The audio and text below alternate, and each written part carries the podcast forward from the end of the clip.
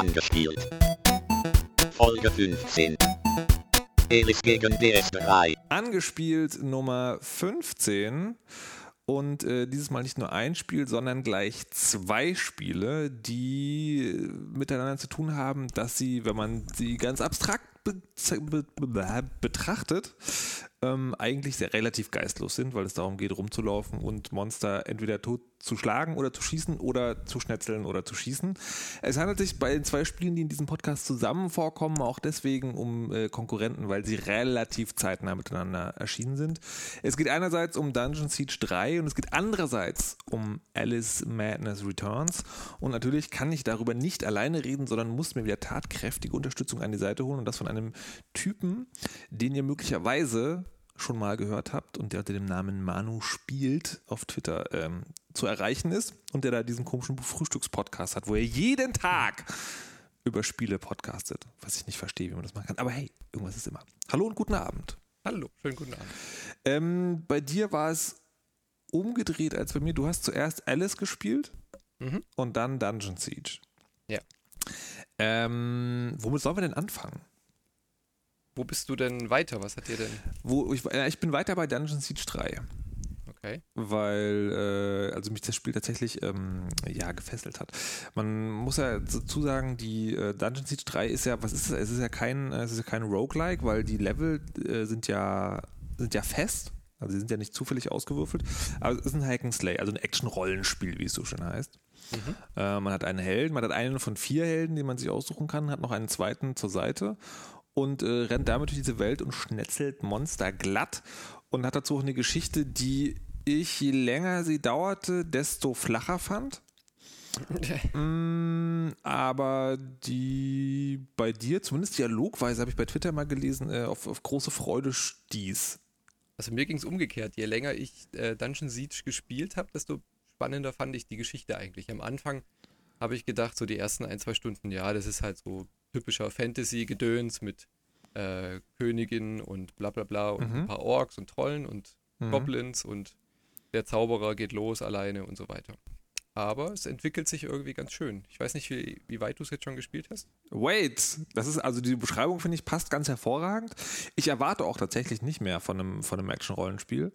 Ähm, also ich bin natürlich freudig überrascht, wenn es mehr bietet, aber erwarte jetzt nicht wirklich mehr. Aber es war schon, also ich musste natürlich wieder auf Deutsch spielen und es war schon so, dass ich zum Schluss so dachte, pff, ich bin jetzt relativ weit, glaube ich.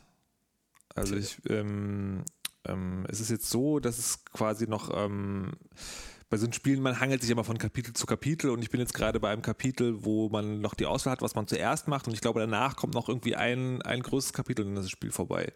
Ich bin äh, in den verschneiten Bergen. Hast du die schon gesehen? Nee, ich bin gerade in dieser Steampunk-Stadt mit diesen Robotern. Steam. Ah, ja, ja, ja, genau. Ach so, genau, da kann man sich ja entscheiden. Genau, nee, ich finde, das ist ein bisschen weiter. Ich bin da und da kann man sich entscheiden, ob man in dieser Stadt noch was macht Mhm. oder ob man zuerst die Königin sucht, die sich in den verschneiten Bergen äh, zurückgezogen Ah, hat. okay. Ja, ich habe mich in der Stadt entschieden, noch äh, diese, diese Bürgermeister oder diesen, Genau. diesen Rat, den es da gibt, zu überzeugen für, für die gemeinsame Sache. Genau, und ich habe genau das andere gemacht, nämlich diese Königin gesucht. Und ich denke mal, danach sozusagen macht man halt noch das andere, je nachdem, wofür man sich entschieden hat. Und dann kommt noch irgendwie die, die große Endgegnerin und dann war es das. Und äh, das ist ganz typisch. Und was ich cool, cool finde an dem Spiel, an Dungeon Siege 3, ist, ist äh, dass es Action-Rollenspiele ja relativ schwierig haben, eine spielerische Herausforderung zu bieten. Mhm.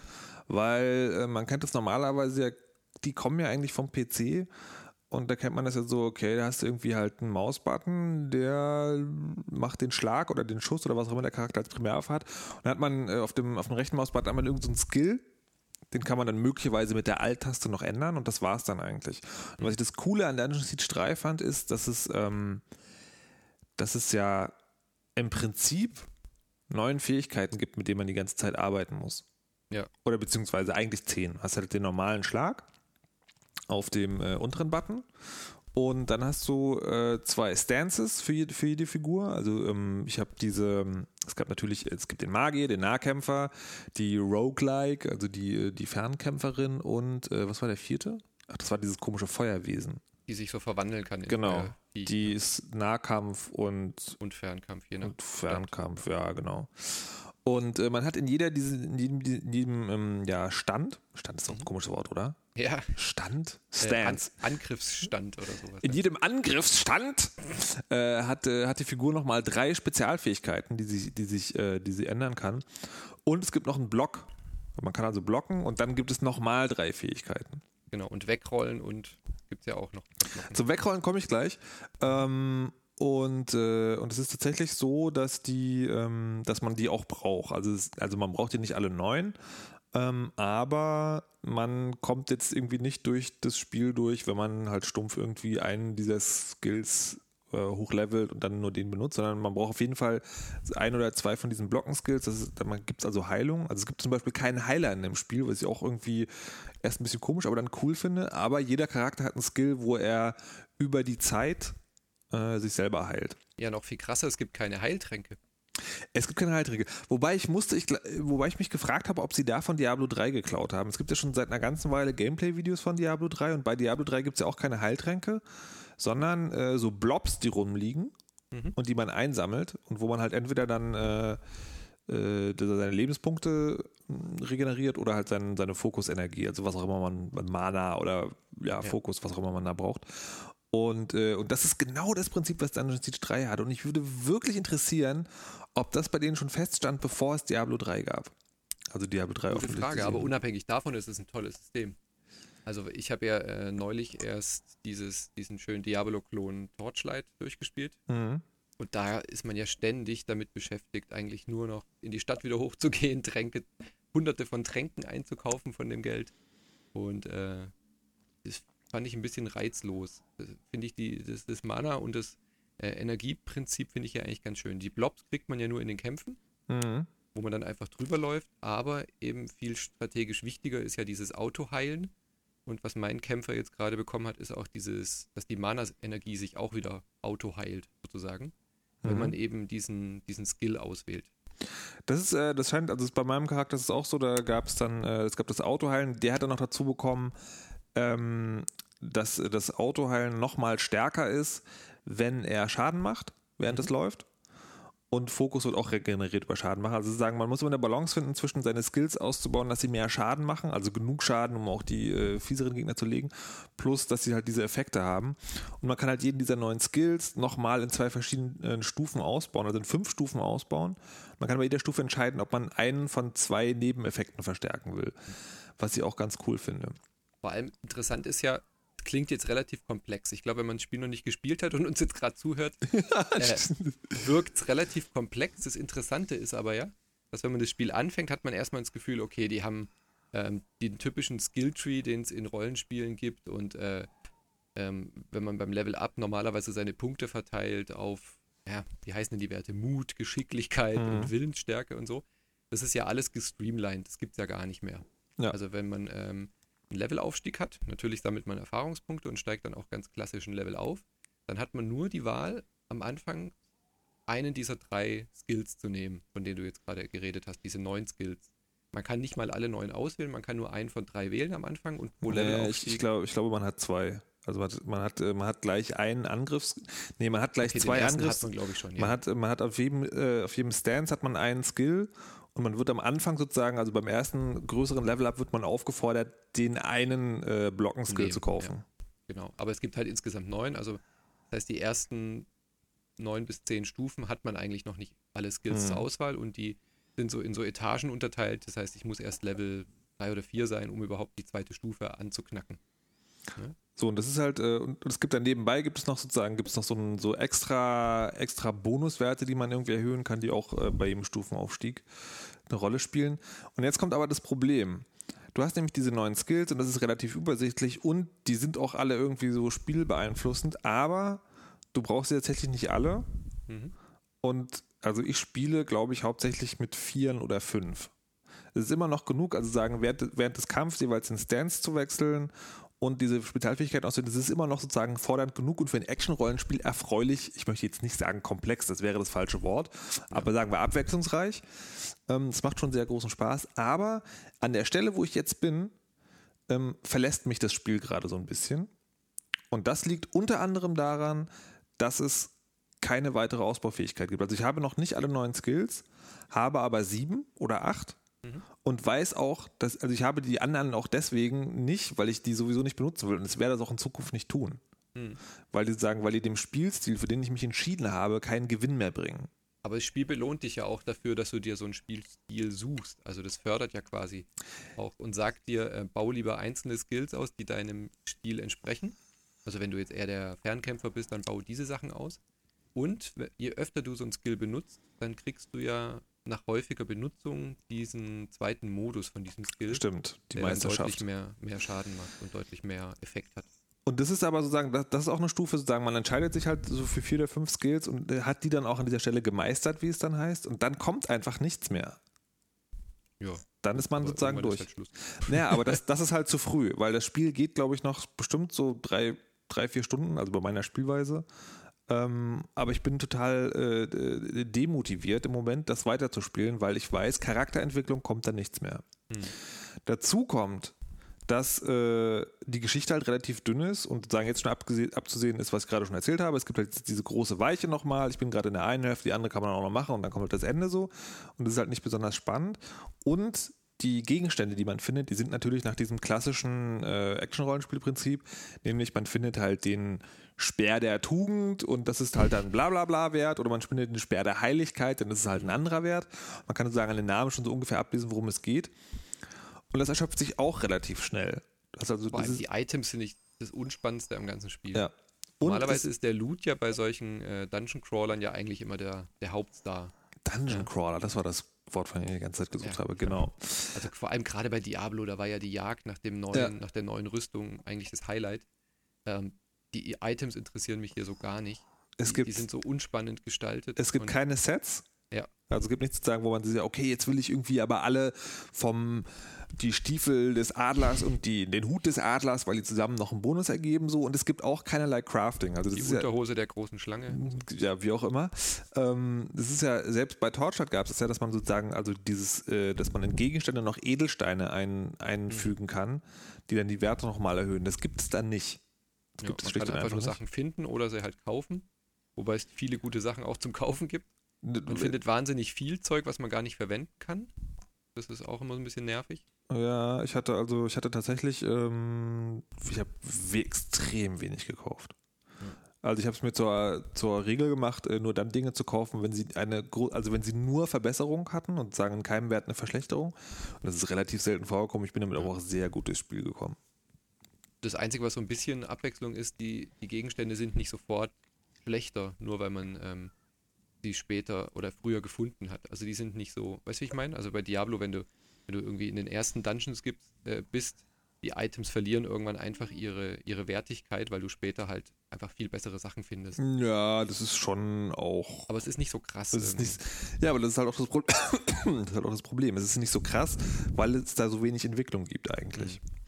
Und das ist so, und dann, da hat sich Dungeon Siege für mich äh, so herausgestellt als Spiel, dass ich, ich bin halt, also ich falle schnell für Dungeon Crawler, ja. Ich bin, ich finde das total ein großartiges Spielprinzip. Halt, es ist relativ geistlos eigentlich, das stimmt schon. Aber ich mag das, wenn es gut gemacht ist. Und das ist von der Spielweise ist Dungeon Siege 3 wirklich gut gemacht. Aber der Endgame-Content, wie es bei World of Warcraft so schon heißt, der lässt halt wirklich zu wünschen übrig, finde ich. Weil da kommt einfach nichts. Da, ist die Luft so raus. Und zwar relativ deutlich. Aber von, wie du es gesagt hast, die Kämpfe sind mit die abwechslungsreichsten, die ich in so einem Mhm. Spiel bisher erlebt habe. Man kann da wirklich sehr, sehr unterschiedlich spielen. Ja, aber man legt sich halt doch, Stände ist toll. doch äh, Welchen Kämpfer spielst du jetzt? Den Zauberer? diese Fernkämpferin. Die Fernkämpfer will sozusagen, mit, dem, äh, mit den Schießeisen. Ja, also schon das mag ich. Ich mag ja Steampunk sowieso und dann halt irgendwie diese Frau mit dieser Muskete oder wahlweise mit einer Mini-Schrotflinte und einer Zylinderpistole großartig. Ähm, allein vom, vom Charakterdesign her. Aber mh, ja, und es ist so, also ich kann nicht sagen, das ist ein schlechtes Spiel, aber das hat mich dann doch ein, am Ende ein bisschen enttäuscht. Und an einer Stelle funktioniert die Tastenbelegung tatsächlich nicht so gut. Es gibt dieses Ausweichen, was ja gerade bei Konsolen äh, Action-Rollenspiel sehr beliebt ist und das äh, ist mir relativ häufig daneben gegangen mit Heilung. Also ich weiß nicht genau, warum das immer passiert ist, weil das ist, glaube ich, eigentlich gar nicht sind dieselben Tastenkombinationen, aber da bin ich relativ häufig durcheinander gekommen, dass es nicht, ähm, dass es nicht funktioniert hat. Was auch schön ist, dass man immer einen dabei hat. Also man kann ja auch sterben und dann äh, sich wiederbeleben. Also man läuft immer zu zweit rum. Man Hm. kann entweder von der Story das abhängig machen, man findet halt die Gefährten so nach und nach. Oder man kann auch direkt im Menü ändern. Wenn man jetzt irgendwie denkt, die mit dem Schießeisen kann, kann ich besser gebrauchen. Wobei, äh, wobei ich das äh, ganz großartig fand eigentlich. Ich habe den vierten Charakter bis jetzt immer noch nicht gefunden. Wie viele Leute hast du denn am Start? Hast du schon alle am Start? Ähm, kann ich gar nicht sagen, ich renne irgendwie immer mit der gleichen rum, weil ich die so toll finde. also ich bin der Zauberer, Ja. dieser alte dicke Mann mit Wampe. Ja, okay, den, den habe ich zum Beispiel noch gar nicht entdeckt. Ja. Und also da ist wieder so, also tatsächlich, wenn das Spiel ähm, nicht so, äh, sozusagen jetzt in, in dieser Endphase nicht mich so verlassen hätte, habe ich tatsächlich schon drüber nachgedacht, das noch einmal zu spielen, was mir selten passiert bei Spielen, weil ich es spannend fände, ähm, sozusagen die anderen beiden nochmal zu versuchen. Also ich habe jetzt diese Fernkämpferin gespielt und die immer zusammen mit, dieser, mit diesem Feuerwesen unterwegs ist. Das funktioniert relativ gut. Ich habe außerdem schon diesen, diesen Krieger am Start. Das funktioniert überhaupt nicht. Hm. Ähm, und glaube aber sozusagen, Krieger und Magier wären auch nochmal eine gute und interessante Kombi. Und hätte tatsächlich Bock gehabt, alleine um zu sehen, wie sich das spielt, das nochmal anzufangen. Hm. Und du das jetzt sozusagen nur aus dem Grund nicht, weil das jetzt, ähm, naja. Und ähm, du hast ja auch bei Twitter gesagt, dass du Dialoge so großartig fandst. Ja, es ist eine wahnsinnig, also ich spiele es auf Englisch. Ähm, vielleicht macht das einen Unterschied. Möglicherweise. Ja, es gibt, es gibt Also eine es Stelle. sehr viele Stellen dabei, wo ich wirklich lachen musste. Wo es einfach wirklich sehr, sehr ähm, subtiler Humor irgendwie ei- eingeschoben wurde, wo, wo meine Gefährtin irgendwie an mir rumstichelt, wo der, wo der Zauberer irgendwas äh, Suffisantes gesagt hat zu dem Gegenüber. Waren wirklich lustige Sachen dabei gewesen. bisher. Ja, da habe ich mich, ich habe mich sicher an manchen Stellen gefragt, ob das wirklich äh, jetzt möglicherweise an der Übersetzung liegt. Also es gab zum Beispiel eine, ähm, wenn man diesen Krieger, also die Geschichte ist, äh, Dungeon Siege vor Jahrtausenden hat die Legion irgendwie eine Bedrohung glatt gemacht und hat dem König, also dem Adelsgeschlecht geholfen. Mittlerweile ist diese Legion äh, in Verruf geraten und sowohl die Adligen als auch die Gegner hassen die. Und man trifft halt einen Typen, der dieser Legion auch angehört, also ein Überbleibsel ist. Der kommt aus so einem Sumpf, wo seit Jahren auch Adlige und diese anderen gegeneinander kämpfen. Und der sagt im Deutschland original so, oh, äh, ich habe was abgekriegt. Möglicherweise war es doch keine so gute Idee, eine Legionsuniform zu tragen. Wo ich dachte, ja, natürlich nicht, weil in dem Sumpf sind die beiden Leute, die dich hassen.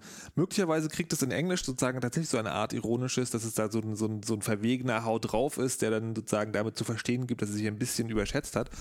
Aber im Deutschen funktioniert das überhaupt nicht. Also es war eine Stelle, wo ich wirklich laut losgelacht habe. Da soll man so einen Typen befreien und dann findet man ihn, wie er kopfüber äh, in einem Spinnennetz hängt, in, so eingewickelt. Mhm. Und dann sagt er so, Achtung, Achtung, hier ist eine riesengroße Spinne. Und dann sagt, Mm. sagt dein Charakter so, ja, ich weiß. Und er so, ah, Moment, sag nix, die steht bestimmt jetzt hinter mir. Und dann so, ja. Ja, Also so furztrocken einfach so, ja, da ist eine riesengroße Spinne und schaut dich an. ja, Also so, ich habe es jetzt nicht so gut rübergebracht, wie es im Spiel ist, aber... Genau, du warst jetzt eher so wie die deutsche Übersetzung, die ich Genau. gespielt habe. hm, okay, möglicherweise ist das ein Problem. Noch eine andere, noch eine andere ähm, Sache zur Geschichte ist, ähm, dass man manchmal Entscheidungen treffen kann Mhm. und manchmal nicht, obwohl der Eindruck erweckt wird. Es gibt diese eine Stelle, wo wir beide schon waren, äh, an diesem eingeborenen Dorf. Genau, wo man ein, äh, wo man halt Gefangene befreien soll, ja. Gefangene befreien sollen und wo, wo, wo also sagen, es, es, es, es stellt sich so dar, als ob möglicherweise es eine friedliche Lösung gegeben hätte. Ja, am Anfang hat man in den Dialogen äh, die die Möglichkeit darauf zu drängen, ähm, dass man das Ganze friedlich löst, ohne die Eingeborenen sozusagen äh, irgendwie über die Klinge springen zu lassen. Wird sogar, wenn man das vorschlägt, von dem Gefährten hat dann so einen, irgendwie so einen äh, Ansehensgewinn.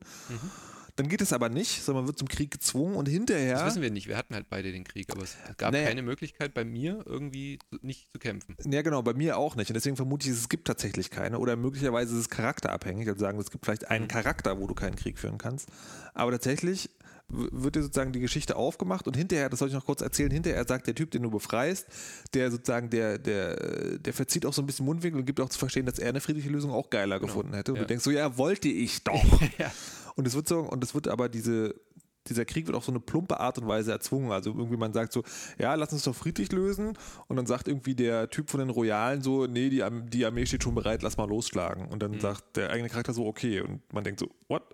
Also die Stelle war, ist wirklich aufgefallen, weil bei allen anderen Stellen gab es wirklich Entscheidungsmöglichkeiten. Bei der in dem eingeborenen Dorf hatten wir uns ja auf Twitter kurz unterhalten. Das Ja. war wirklich seltsam, weil man wirklich einfach das Gefühl hatte, ich wollte auch friedlich da die Lösung finden. Wir gottverdammten Hippies, ey. Ja, aber echt. Aber bei anderen Stellen war es tatsächlich so. Also ich habe so, eine, so, eine, so einen Zwischenboss besiegt, so eine, so eine Archon Angel oder sowas. Mhm. Und da wird man dann wirklich vor die Option gestellt, ob du die an diese Jane Cassinda, Ja. Dieser oberböse Motz, ob du den äh, zurückschickst, ob du diesen Engel ähm, quasi aufklärst und sagst, nee, okay, ich lass dich frei, du, hast, du wurdest nur betrogen und benutzt. Ähm, ob du ihn ins Gefängnis steckst oder ob du ihn mit einer bösen Nachricht, quasi mit einer Message zurück zur Jane Cassinda schickst. Kann man ihn nicht sogar auch hinrichten, wenn man will? Weiß ich gar nicht mehr, ob der nur Ich glaube, irgendwie sowas. Aber, ja. aber das ist sagen, aber das ist wiederum die einzige andere Stelle, die mir jetzt einfällt. Also so an mehr Entscheidungs, also du hast immer noch die Möglichkeit, Nebenquests nicht anzunehmen, aber das ist dann, das ist es dann, glaube ich, auch was Entscheidungen angeht. also es kommt weniger häufig vor, als man sich wünscht. Ja. Aber für so ein Spiel hat es mich dann doch erstaunt, dass es Na. überhaupt so Entscheidungsmöglichkeiten gibt, weil ich hätte es von einem Dungeon Crawler nicht erwartet, dass überhaupt die Story nicht linear langläuft. Weißt du, ich habe jetzt keinen Dragon Age oder sowas erwartet. Mm, Ja, das stimmt schon, aber also man hätte schon irgendwie so, hm, naja, gut. Aber sag mir ein Dungeon Crawler, der das bis jetzt hatte, überhaupt Naja, so einen der- aber das, das ist jetzt, das ist zum Beispiel ein sehr interessanter Punkt, äh, sagt man Dungeon Crawler, der es bis jetzt hatte. Es sieht ja im Moment, was Dungeon Crawler angeht, nicht so rosig aus. Mhm. Und äh, andere Dungeon Crawler brauchen das auch nicht, weil sie die Level prozedural generieren. Dann hast du sozusagen die Abwechslung hast du ja äh, unter anderem auch dadurch, äh, dass du, dass der Level halt sozusagen der Aufbau ist jedes Mal anders. Und das Ding ist, ähm, das Dungeon Siege 3 ist bei mir in der Kategorie gelandet. Ich mag das Spiel. Ich empfehle auch Leuten, die das, äh, die diese Art von Spielen mögen. Aber ich muss auch ganz ehrlich sagen, ich tue das im Moment gerade, weil es einfach keine bessere Konkurrenz gibt. Und es gibt bei Dungeon Siege 3 viele Ecken, wo man es noch besser machen könnte. Aber es gibt halt einfach gerade keine Mitbewerber. Ja gut, es gibt Torchlight, es gibt äh, Death Spank und es gibt dieses grausame Decker, Deckerdale, über das wir ja, kein also, ja, genau, müssen. ja, genau, aber so sagen, aber das Ding ist ja, ähm, äh, prozedurale Level hin oder her, Dungeon Crawler haben sich irgendwann überlebt und zu sagen, also gerade Deathbank ist was, das spielt man einmal durch, das ist lustig. Mhm. Das ist wirklich, das, also wer Deathbank noch nicht gespielt hat, unbedingt runterladen, kostet Ja. 10er, Download-Spiel, ist total großartig. Ähm, ähm, und, Aber es und- noch auf den ganzen Humor, auf der Humorschiene. Genau, das ist, dann, das ist wirklich, das ist wirklich ein, ein, Hack-and-Slay-Comic eigentlich. Ja. Ähm, und Torchlight ist, Torchlight hat auch das Problem, dass es, ähm, ich bin immer noch nicht einmal, ich habe es immer noch nicht geschafft, das das wird schnell langweilig. Dass es wirklich schnell langweilig wird. Da hoffe ich ja tatsächlich auf den zweiten Teil. Ähm, und beides kein Multiplayer. Also Deathbank hat was, was ich gerne den Freundinnen-Modus nenne.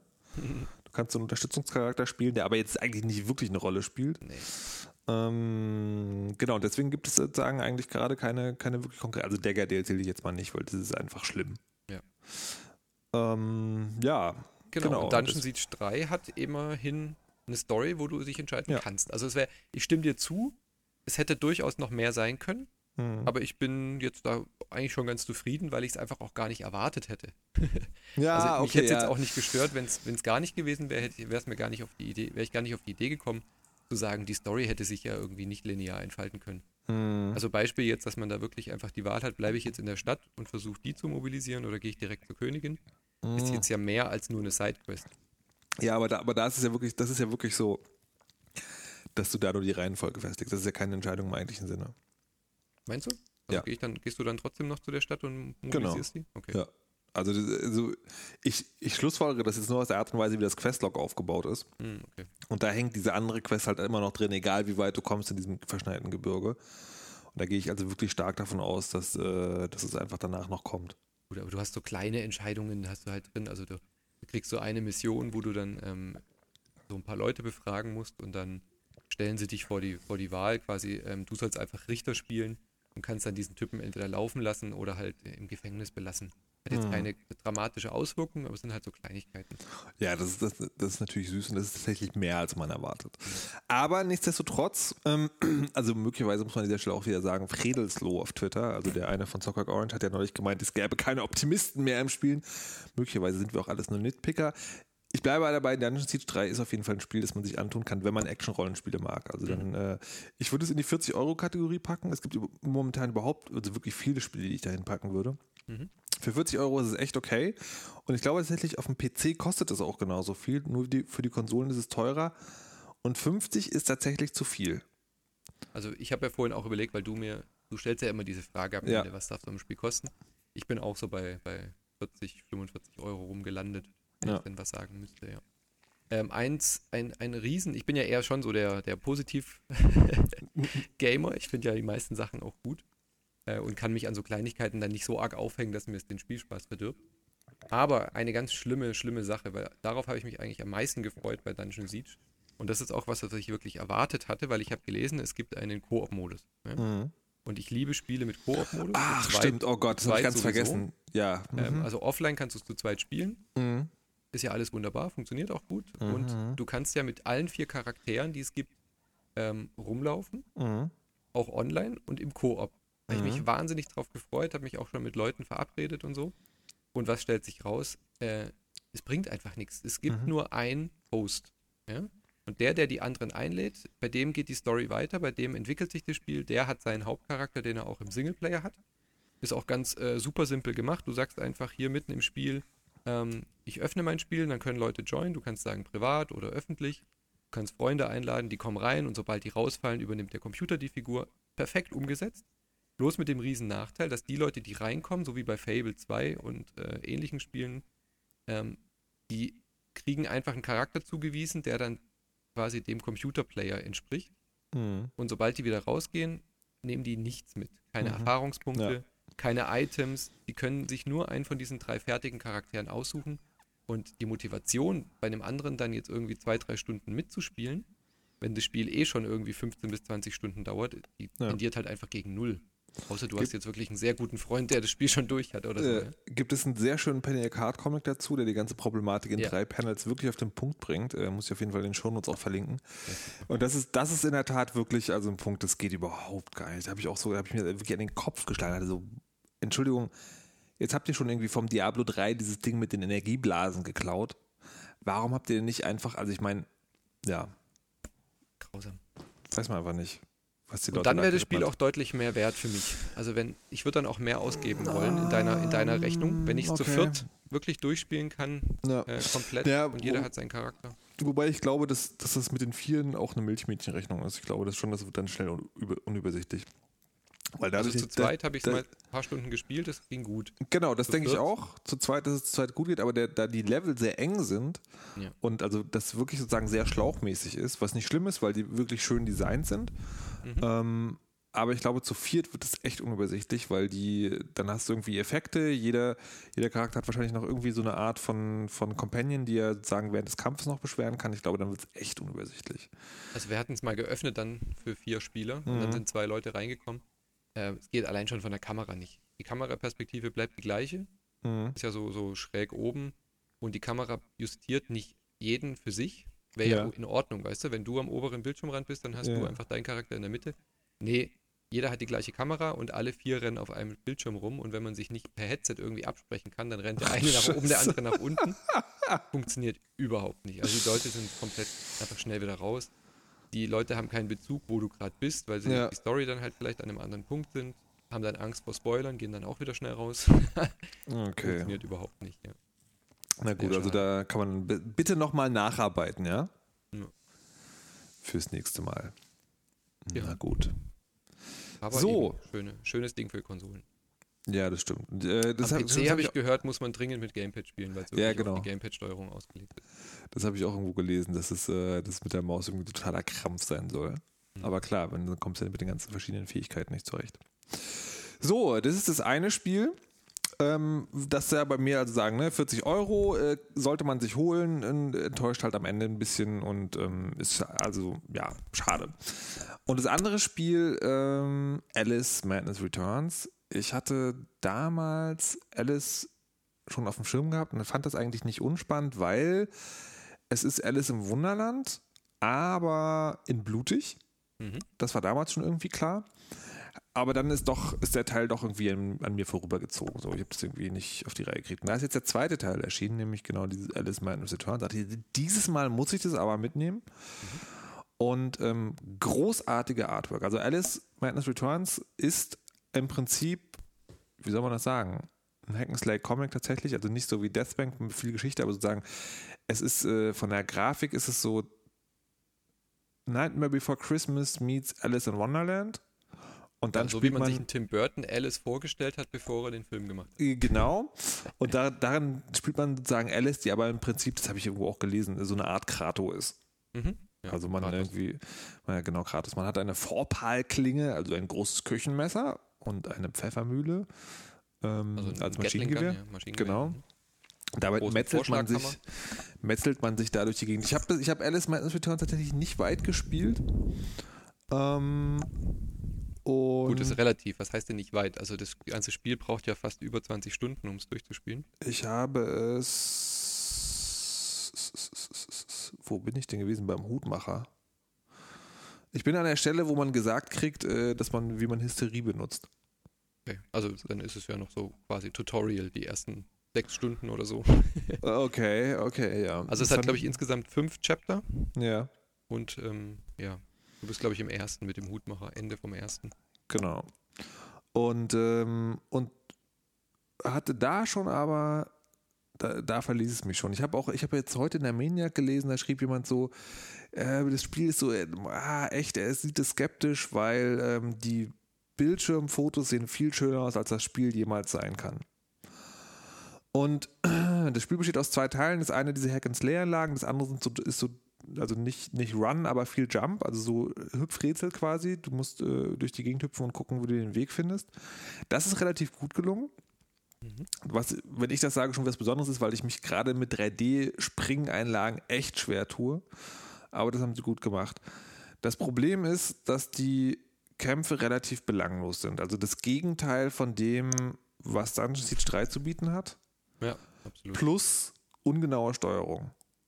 Ja, wobei es geht, also die Kämpfe haben schon eine, eine strategische Tiefe, in Anführungsstrichen, für so ein, für so ein Jump'n'Run 3D-Hübschspiel, Mhm. aber die wiederholen sich halt einfach sehr schnell. Also du Mhm. kannst wie bei, ähm, bei Zelda halt mit, mit, der, mit der Schultertaste einfach auf die Gegner dich einlocken und dann entweder halt die Nahkampfangriff machen, du kannst dich so wegducken. Ähm, du überlebst nicht lange, wenn du irgendwie nur draufhältst. Du musst schon immer je nach Feind vorgehen. Also manche Leute haben halt, äh, manche Feinde haben Schilde, manche kannst du nur an bestimmten Stellen treffen, bei anderen musst du erst eine Bombe platzieren, damit sie sich umdrehen, damit du die am Rücken treffen kannst. Also du musst schon relativ strategisch vorgehen, damit du überhaupt überlebst. Ähm, wird halt im Laufe des Spiels auch immer schwieriger. Aber das ganze Spiel leidet einfach darunter, dass es viel zu lang ist. Also die einzelnen Elemente sind eigentlich alle super und das Mhm. Artdesign ist einfach unbeschreiblich halt- schön. Wirklich, wirklich großartig, das stimmt. Also es ist, ähm, es ist manchmal so, dass man denkt, okay, das, das kann man mittlerweile schon besser, ein bisschen detaillierter wäre es durchaus gegangen. Also grafisch äh, gewinnt kein Blumentopf so von der Engine. Genau, von der Engine nicht, aber vom Design. Das Ja. Design ist halt wirklich, wirklich großartig. Es ist also gerade, wenn man, ja, ich glaube, das ist so dieses typische Gamer-Ding eigentlich. So gerade, wenn du so ein bisschen auf dieses Fantasy, Steampunk, äh, wirre Tim Burton oder wie heißt der Typ, der Pan's Labyrinth gemacht hat, äh, Guillermo de Toro, glaube ich. Mhm. Wenn du auf so eine Sachen stehst, so, dann ist es auf jeden Fall Ein bisschen David geil. Lynch kommt auch noch dazu. Ja, ja, das ist schon, äh, das ist schon ganz cool. Also Tra- das Spiel ist ein Traum und ich will es auch wirklich lieben. Ja, Das Problem ist, es wäre ein perfektes Spiel, wenn es so um die acht bis zehn Stunden dauern würde. Ja? mh, Wenn jedes Chapter so zwei, drei Stunden hätte, dann wäre das wunderbar. Das Was da Problem ist, es zieht sich wie Kaugummi und so schön jede Welt auch ist, also ich bin jetzt im dritten Chapter und ich habe schon ewig gespielt und ich will unbedingt diese nächsten Welten. Ich bin jetzt im vierten und das ist schon wieder so traumhaft und ich will dann immer wieder sofort weiterspielen und ich liebe diese Welt, mh. in der rumzulaufen, aber es ist, es wiederholt sich so extrem arg. Also dann kommt diese, diese Schalterrätsel, die Plattformgeschichten, die funktionieren alle gut. Ja. Aber es, denen fällt nichts Neues mehr ein. Die haben ihr ganzes Potenzial irgendwie in dieses Design der Welt gelegt, aber nicht in die spielerischen Elemente. Schade. Und, auch, und da ist es, äh, das ist ein Punkt, das mich wieder zum nächsten Spiel bringt, das heute eigentlich kein Rollenspiel soll, aber wo es genauso ist, 4-3. Ähm, Alice baut sehr darauf auf, dass du die Geschichte kennst. Und ich glaube nicht nur die Geschichte von Alice im Wunderland, sondern auch die Geschichte aus dem ersten Teil. Also, weil da passieren Dinge, die also irgendwie komisch sind Mhm. und wahrscheinlich auch bedrückend sein könnten, aber es wird äh, ja, es wird nur angedeutet. Also ich habe es kurz nachgelesen mal vorm Spielen, weil in der, in der Vollversion ist ja der erste Teil Alice dabei, Stimmt, als HD zum ja, Downloadcode. Bei der, beim Testmuster war keins dabei. kann man irgendwie jetzt dann, glaube ich, zum Release ging es dann, glaube ich, zum Runterladen oder Ja, so. gell? genau. Das ist einfach, du hast dann im Menü so einen Punkt, wo klickst du drauf, dann Genau. kann, wird das auch runtergeladen. Also das finde ich erstmal ein super, super Service, dass die Originalversion dabei ist vom alten, weil das ist jetzt ja auch schon elf Jahre, glaube ich, her. Ja. Ja, Ähm, eine schöne so Sache. lange? Ja. Krass. 2000 kam das, glaube ich. Und witzigerweise sind ja auch elf Jahre vergangen in der Geschichte. Hm. Und ich habe mal kurz nachgelesen, was da so passiert ist. Das erste Alice ging halt darum, dass Alice im, in der Irrenanstalt ist, weil ihr, ähm, ihre Familie ist komplett verbrannt in einem, in, also ihr Wohnhaus abgebrannt ist.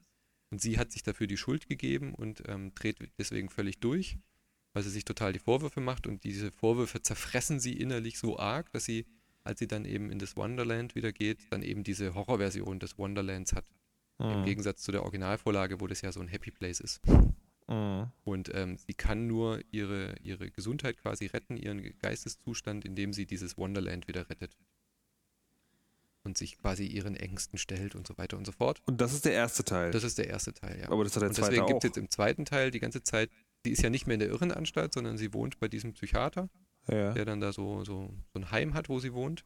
Und irgendwas läuft aber wieder schief. Sie kriegt so ein paar Hinweise, dass es vielleicht doch irgendwie anders gelaufen sei, als sie sich das ähm, im ersten Teil dann irgendwie geklärt hatte. Hm. Und deswegen gibt es überall so Erinnerungsfetzen, die man aufsammeln kann, wo man immer wieder so kleine Bruchstücke von ihrer Erinnerung und Cutscenes gibt es dann die ganze Zeit, wo man immer wieder dann sieht, dass es vielleicht doch anders gelaufen ist. Und es gibt halt eine neue Bedrohung im, im Wonderland. Da gibt es jetzt irgend so eine Riesenkapelle, die gleichzeitig ein Zug ist, die irgendwie alles erschüttert. Und man trifft diese ganzen Charaktere aus dem ersten Teil wieder. Und ist sehr abgefahren. Man hat immer schon so ein bisschen das Gefühl, ich weiß nicht so richtig, was das soll Hm. weil ich den ersten Teil nicht gespielt habe, aber ich habe jetzt auch Leute mit Leuten gesprochen, die den ersten Teil gesprochen haben, die sind auch nicht viel schlauer. Also das, das bisschen, was ich jetzt da gelesen habe, das Spiel dreht ja auch wirklich Mhm. völlig am Rad. Also eine, eine, Ja. eine Story im klassischen Sinne gibt es da jetzt ja nicht. Das finde ich aber, das finde ich schade und das finde ich auch, äh, auch also hier wieder an dieser Stelle verschenkt. Ja. Weil so mit ein bisschen mehr hätte man, hätte man einfach so ein Spiel noch ein bisschen tiefer reinziehen können. Es kommt immer wieder so in den Cutscenes, wo man denkt, ja, jetzt geht's irgendwie wieder, jetzt, jetzt, Jetzt geht's los. so Ah, nee, doch was. nicht. Und dann waren, sind es aber echt Bruchstücke und dann musst du wieder zwei Stunden äh, Schalterrätsel lösen, bevor das nächste Bruchstück kommt. Das ist halt Oh. einfach, deswegen meine ich, wenn das enger Zu lang. und gestraffter gewesen wäre, Hm. wäre das echt gut gewesen. Das ist aber lustig jetzt, wo du, wo du das so in, in der Ausführlichkeit erzählt hast, dass es zu lang ist, äh, deckt sich das mit dem, was ich von dem Spiel tatsächlich denke. Also manchmal hat man ja sozusagen, man, man fest ein Spiel anspielt, 20 Minuten, denkt so, okay, das ist so und so. Ähm, und das ist so ungefähr der Eindruck, den ich hatte. Es ist zu lang einfach. Mhm. Das ist, zieht sich, also es ist so, du, du trittst so rein und denkst, ach, war nicht so schlimm, aber dann zieht es sich. Ich habe ja im Prinzip nichts gegen lange Spiele, solange sie abwechslungsreich sind. Ja? ja, ja, ja, klar, genau. Also ich mag schon lieber kürzere Spiele, weil ich gern viele Spiele, äh, mir neue Spiele anschaue, aber so, ähm, ich habe jetzt auch nichts dagegen, 30 Stunden in Zelda rumzurennen, weil es einfach extrem abwechslungsreich ist. Ja? Aber hier bei Alice, die wirklich die Schalterrätsel wiederholen sich. Die, du hast jedes Mal diesen Hut, den du auf den Schalter legst, dann kommt irgendwo eine Plattform hoch, die vorher nicht da war. Du kannst dich ja so schrumpfen durch diesen, was Alice Ja. halt kann mit diesem äh, Schrumpf. Stimmt, das, das ist übrigens auch ein sehr, sehr cooles Ding. Sieht toll aus auf jeden Fall. Ja. Genau, sieht toll aus. Man, man wird dann sozusagen sehr klein, also so mäusegroß, sage ich mal, und sieht alles durch so einen lila Schleier und sieht dann, sieht dann auch sozusagen, es gibt Hinweise, die kann man nur sehen, wenn man so klein ist. Es gibt sogar Plattformen, auf die man nur springen kann, wenn man so klein ist, die sozusagen sich in nichts auflösen. Du kannst aber nur springen, wenn du groß bist. Und das ist zum Beispiel ein Element, das ist echt cool gemacht. Also Ja. wieder eins von diesen Dingen, die echt cool gemacht sind, aber wenn die halt das, äh, wenn sie das zu, zu breit treten, dann verliert das natürlich irgendwann. Die Idee ist super und beim ersten Ja. Mal denkst du, auch die ersten vier, fünf Stunden bei Alice denkst du nur, wow und super und, und die Plattformen funktionieren ja auch und äh, wow, da kann ich mich klein machen und dann sehe ich das erst. Aber mir hängt es inzwischen so zum Hals raus. das ist halt wirklich in jedem Level, an jeder zweiten Stelle kommt es mit diesem Kleinermachen und mit dieser unsichtbaren Plattform. Ja. Das ist wirklich extrem. Also wirklich Copy-Paste, Copy-Paste ohne Ende. Dann gibt es irgendwo kleine Türchen, wo du halt nur als kleine durch kannst. Ähm, Türen, die du halt zersprengen musst, Schalter, Rätsel und dann wieder ein paar Da Kämpfe. gibt es auch so, das habe ich nicht verstanden. Ich habe, äh, also ich glaube, ich bin ziemlich gut darin gewesen, jetzt in diesem Anfangsgebiet äh, oder in den zwei, drei Anfangsgebieten, wo ich war, alle, äh, alle Geheimnisse rauszufinden und vor allem alle Flaschen einzusammeln. Aber mir wurde nirgendwo erklärt, was ich mit diesen Flaschen machen soll. Die machen auch nichts. Ah, okay. Es, ist, es gibt Sammelquests, Okay. Du, du, kannst überall diese Flaschen sammeln, du kannst Erinnerungsbruchstücke sammeln. Mhm. Bei den. Erinnerungsbruchstücken kriegst du ja einen Satz zur Story. Ja. ja. Ja, ja, genau. Ähm, bei den Flaschen, die kannst du einfach nur sammeln, da gibt es gar nichts im Spiel. nichts. Oh, ähm, Leute. Das Einzige, was sich freischaltet, sind so Concept Arts im, im Hauptmenü. Ah, fuck yeah. Ähm, ansonsten gibt es halt Achievements ohne Ende. Also ich habe jetzt auch, nach dem zweiten Kapitel habe ich beschlossen, ich sammle nichts mehr. Also mhm. Also diese Zähne, die du sammeln kannst, die brauchst ja. du ja für die Waffen-Upgrades. Genau. Wobei sich die auch langweilig, weil du gradest eine Waffe hoch und dann sieht sie halt ein bisschen anders aus und macht mehr Wumms, aber gibt keine neuen Angriffstechniken oder irgendwas, ja.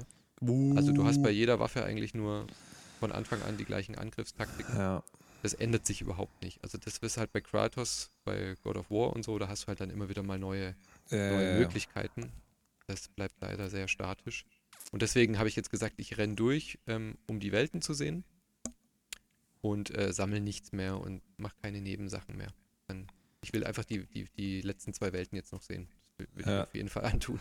Es ist aber auf jeden Fall dann also ein, ähm, ein Spiel, wo sie anscheinend ums Verrecken einen Vollpreistitel ausmachen wollten. Es wäre ja auch mit zehn Stunden noch ein Vollpreis gewesen. Also ich verstehe nicht, woher dieser Wahn kommt, ah, okay. das jetzt noch so lang zu machen. Also es dauert wirklich über, über 15 bis 20 Stunden, je nachdem, wie viel du halt sammelst. Ja, wobei, also sagen, ich war mit der Steuerung tatsächlich so unzufrieden, also mit der Kampfsteuerung, die, die ist so ungenau und ähm, ja, ach, da müssen wir mal zurück zu Dungeon Siege kommen. Ähm, da da gibt es ja auch ein Targeting. Mhm. Da wird aber einfach immer nur der nächste, der nächste Gegner sozusagen ange, angetargetet.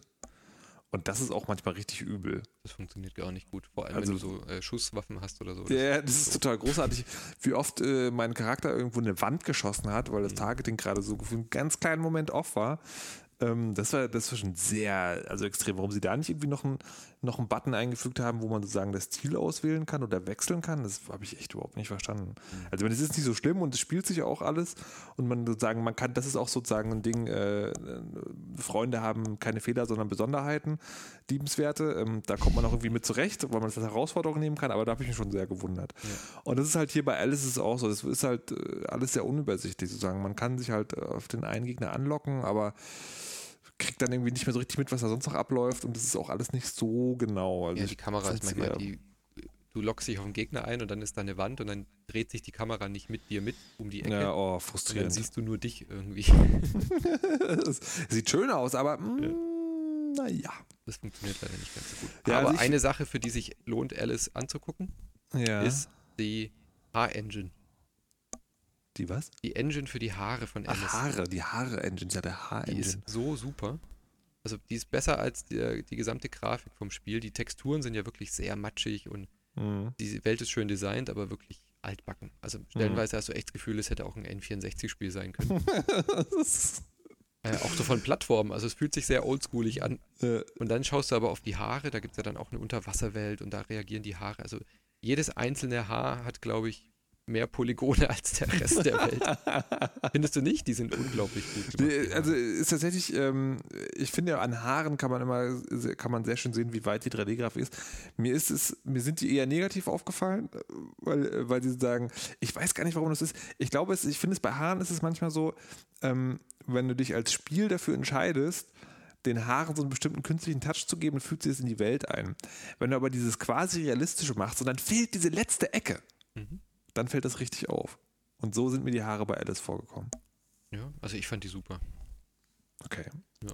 Ich glaube, der Manu mag Haare. Also ich, mag, ich mag Mädchen mit langen Haaren. Stimmt natürlich. Ja, nee, aber war schon, äh, war schon auf jeden Fall. Also es gut. fällt auf jeden Fall auf im Vergleich ja. zum restlichen Spiel. Ich habe so Haare noch nicht gesehen in dem Spiel. Also, also wenn du dich umdrehst, dann weht die wirklich die Haare ins Gesicht, unter Wasser ist aber, die Haare. Ist aber auch nur bei Alice selber, ne? Ja, ja, genau. Ist nicht, würde sagen, die ganzen anderen äh, Charaktere haben das, haben das sozusagen als Hut. Haare als Hut. Ja. Also ähm, Alice, würde ich sagen, ist ein Liebhaberspiel. Ja, aber Wenn man auf so abgefahrene Designs steht und ein bisschen leidensfähig ist, dann muss man sich dies mm. unbedingt anschauen. Ich aber man kann ruhig noch ein bisschen warten, glaube ich, bis es ich Budget ist. Also 20 Euro. Also es tut mir echt fast ein bisschen leid. Ein bisschen Wege. Äh, es ist tatsächlich so, aber es ist wirklich so, es ist nicht mehr wert. Es ist einfach so. Es ist also, schade. Wenn es kürzer wäre und es, also, abwechslungsreicher, dann ja.